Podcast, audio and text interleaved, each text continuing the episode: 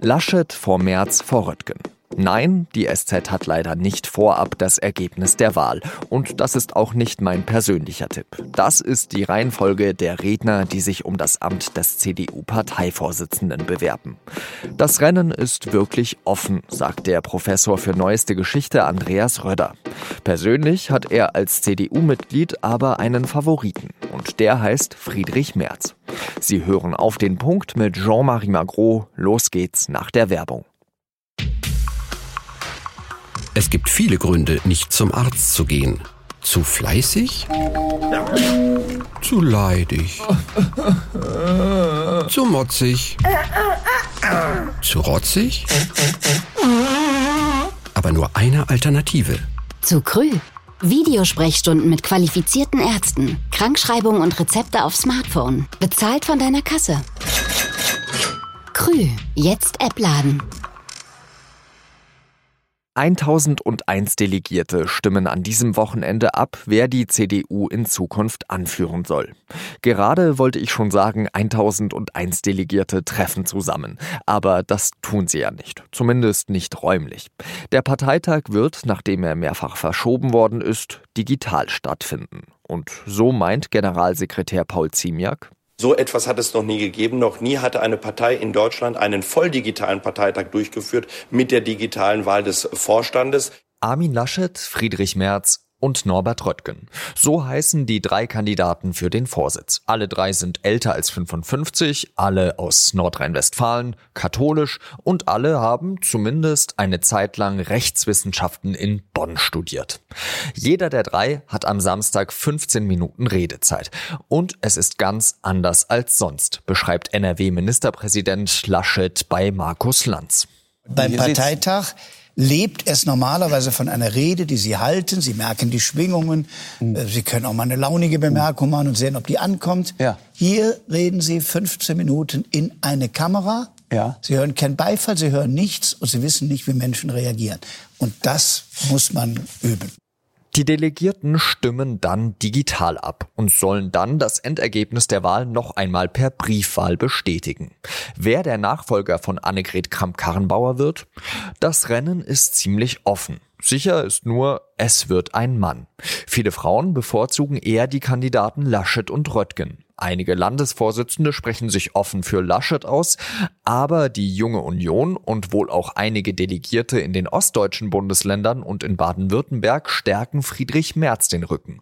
Und der gibt sich, auch bei Markus Lanz, äußerst optimistisch alle Umfragen, die in den Kreisverbänden der CDU bis zum heutigen Tag gemacht äh, worden sind. Und ich habe keine andere gesehen. Kann sein, dass ich übersehen habe. Aber alle, die ich gesehen habe, habe ich mit Abstand, teilweise großem Abstand gewonnen. Unser heutiger Gast hat sich auch ganz offen für Friedrich Merz ausgesprochen. Andreas Röder ist Professor am Lehrstuhl für Neueste Geschichte in Mainz. Er ist selber CDU-Mitglied und war in den Landtagswahlkämpfen der Jahre 2011 und 2016 Mitglied im Schattenkabinett von Julia Klöckner. Beide Wahlen hat die CDU in Rheinland-Pfalz allerdings verloren. Herr Professor Röder, zuerst einmal Ihre Einschätzung. Wer macht denn das Rennen am Samstag? Wenn ich das wüsste, Herr Magro, dann könnte ich wahrscheinlich viel Geld verdienen. Ich habe keine Ahnung, aber ich habe auch deshalb keine Ahnung, weil ich glaube, das Rennen ist wirklich noch offen. Sie beschäftigen sich ja vor allem in Ihrer Forschung auch mit dem Konservatismus. Wer von diesen drei Kandidaten Ihrer Meinung nach vertritt denn am besten den modernen Konservatismus, wenn man das so nennen möchte? Wenn Sie nach einem bürgerlichen, liberalen Konservatismus fragen, da ist natürlich schon Friedrich Merz äh, derjenige Kandidat, der diesem Profil am ehesten entspricht. Äh, Armin Laschet hat sich als der Kandidat der Mitte in der Tradition von Angela Merkel präsentiert. Norbert Röttgen hat sich gesellschaftspolitisch stark grün präsentiert und Friedrich Merz steht für einen bürgerlichen, liberal-konservativen Ansatz. Jetzt könnte man aber sagen, Frau Merkels Politikstil, der hat dazu geführt, dass diese CDU viermal in Folge das Kanzleramt erobert hat. Also so schlecht ist die Partei doch gar nicht damit gefahren. Angela Merkel hat der CDU eine Reihe von machtpolitischen Erfolgen beschert, das ist richtig. Viermal das Kanzleramt zu erobern, das ist ein machtpolitischer Erfolg, den man auch in historischer Perspektive beileibe nicht geringschätzen darf.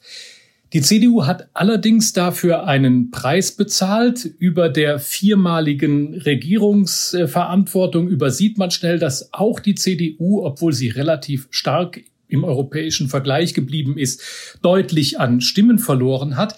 Sie hat aber vor allen Dingen an politischer Substanz verloren. Angela Merkel hat eine Politik betrieben, die stark äh, in die linke Mitte hinein gewirkt hat. Die CDU roten und grünen Vorstellungen in vielem angenähert hat, dadurch aber eine Repräsentationslücke eröffnet hat, die nicht nur der AfD Platz eröffnet hat, sondern auch Unzufriedenheit innerhalb der eigenen Partei. Angela Merkel hat ja mehrere Positionen gekippt, die ja eigentlich in, ja, ins Fleisch der CDU übergegangen sind in den vergangenen Jahrzehnten. Also zum Beispiel der Atomausstieg oder sie hat dann später einmal die Gewissensfrage ermöglicht über die gleichgeschlechtliche Ehe im Bundestag diese Entscheidung, die wird doch aber auch ein Friedrich Merz, selbst wenn er jetzt Parteivorsitzender werden sollte, nicht zurückdrehen können, nehme ich mal an, oder? Das gehört ja zum Geschäft von Politik, dass sie das Rad nicht zurückdrehen. Und das würde nach meinem Dafürhalten auch Friedrich Merz nicht tun. Auch der Atomausstieg äh, von 2011 wird nicht zurückgedreht werden, so wie er war. Die Frage ist allerdings, wie man energiepolitisch zu zukunftsfähigeren und tragfähigeren Lösungen kommt. Das ist, glaube ich, die große Herausforderung. Denn das Interessante an Angela Merkel ist ja, dass wir sie immer als die kühle Naturwissenschaftlerin ansehen, die die Dinge vom Ergebnis her denkt. Aber bei den Wenden, wie Sie gerade den Atomausstieg angesprochen haben oder auch in der Migrationspolitik, ist es äh, gerade im Gegenteil so gewesen, dass sie das eigentlich nicht vom Ende her gedacht hat. Merz hat sich ja in den vergangenen Monaten immer wieder darüber geäußert, dass Teile des Parteiestablishments ihn als Vorsitzenden nicht haben wollen. Erstens möchte ich von Ihnen wissen, können Sie diese Kritik von ihm nachvollziehen? Und zweitens, wie will er dann aber eben in diesem Partei-Establishment als Vorsitzender wirken? Er muss ja mit diesen Leuten zusammenarbeiten. Erstens ist natürlich zu beobachten und gerade jetzt in den Tagen vor dem Parteitag sehen Sie ja auch daran, wie sich führende Vertreter der Partei für Armin Laschet aussprechen dass die führenden Kräfte in der Partei nicht für Friedrich Merz sind.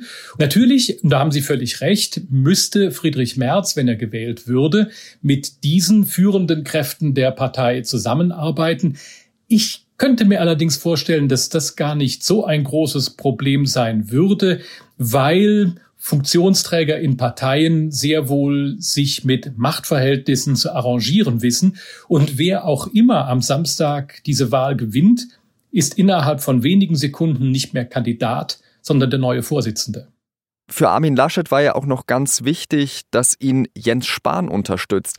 Jetzt ist es so, dass der Bundesgesundheitsminister der beliebteste Politiker des Landes ist. Droht er da eigentlich seinen ja, Tandempartner, der, der das Steuer eigentlich in der Hand hat, äh, droht er den da eigentlich zu überflügeln? In den Medien war ja viel zu lesen und zu hören darüber, dass es Spannungen zwischen Laschet und Spahn gebe. Gerade über Weihnachten, das hat sich jetzt im unmittelbaren Zulauf auf den Parteitag offenkundig wieder etwas entspannt.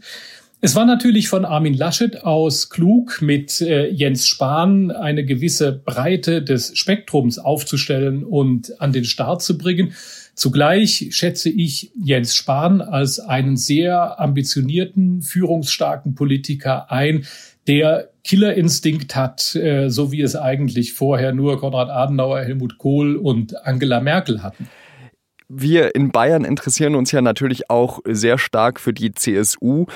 Meinen Sie denn, dass es eine Möglichkeit sein könnte oder dass sich die CDU sogar diese Möglichkeit offen halten muss, dass man eben einen Vorsitzenden wählt, Kanzlerkandidat dann aber schließlich Markus Söder aus München wird? Zunächst einmal, es gibt keine Gesetzmäßigkeit und es gibt keinen Regelfall darüber, wie der Kanzlerkandidat oder die Kanzlerkandidatin der Union aufgestellt wird. Das wird immer im Einzelfall entschieden und das ist vor allen Dingen eine Entscheidung, die in erster Linie zwischen den beiden Parteivorsitzenden zu treffen ist. Insofern ist ein CSU-Vorsitzender immer eine Karte im Spiel, aber der CDU-Vorsitzende natürlich auch. Das wird jetzt im Moment noch mal komplizierter, weil einerseits die Umfragewerte für Söder sehr positiv sind. Andererseits bezieht natürlich jeder der am Samstag als CDU-Vorsitzender gewählt wird, aus dieser Wahl und aus einer davorliegenden langen Kampagne, in der man sich durchgesetzt haben wird, viel Legitimität äh, und vor allem resultiert daraus die Frage, ist die CDU eigentlich bereit, ihren Führungsanspruch an die CSU abzutreten? Abschließend für wie ausgemacht halten Sie es denn, dass der kommende Kanzler oder die kommende Kanzlerin aus der Unionsfamilie kommen wird? Wir tun ja gerade alle so, als sei der Kandidat, der am Samstag gewählt wird, faktisch eigentlich schon der Nachfolger Angela Merkels.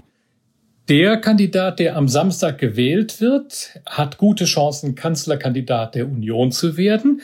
Und der Kanzlerkandidat der Union hat gute Chancen, der nächste Kanzler der Bundesrepublik zu werden. Aber ausgemacht ist das überhaupt nicht. Und Corona hat uns doch eines gezeigt, nämlich den Einbruch des Unerwarteten. Das sollten wir gelernt haben und mit dieser Haltung sollten wir uns auch auf die Bundestagswahl zu bewegen. Ich bedanke mich ganz herzlich an dieser Stelle, dass Sie sich die Zeit genommen haben, Herr Professor Röder, und dann wünsche ich Ihnen noch einen schönen Tag nach Mainz. Herr Magro, war mir eine Freude. Nach der Regierung in Italien ist jetzt auch die rechtsliberale Koalition in den Niederlanden zerbrochen. Wenige Wochen vor der Parlamentswahl im März hat die Regierung um Ministerpräsident Mark Rütte ihren Rücktritt angekündigt. Die Regierung zieht damit Konsequenzen aus einer Affäre um Kinderbeihilfen. Jahrelang sind nämlich 20.000 Eltern als Betrüger dargestellt worden.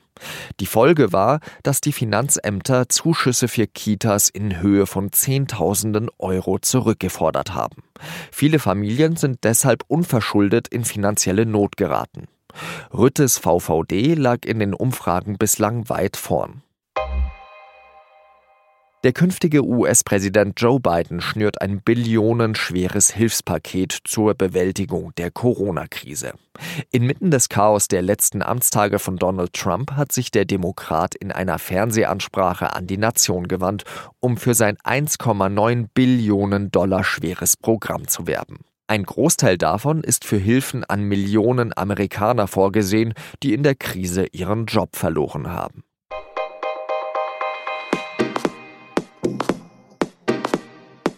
Von der Wahl des neuen CDU-Chefs hängt in Deutschland vieles ab. Denn wie schon Andreas Röder erklärt hat, wer die CDU anführt, der hat auch gute Chancen, der nächste Kanzler zu werden. Und deswegen gibt es an diesem Samstag eine Sonderfolge von Auf den Punkt. Und da wird mein Kollege Vincent Vitus Leitgeb mit dem Leiter des SZ Hauptstadtbüros Nico Fried das Ergebnis analysieren. Redaktionsschluss war 16 Uhr. Danke, dass Sie zugehört haben und Ihnen ein schönes Wochenende. Salü.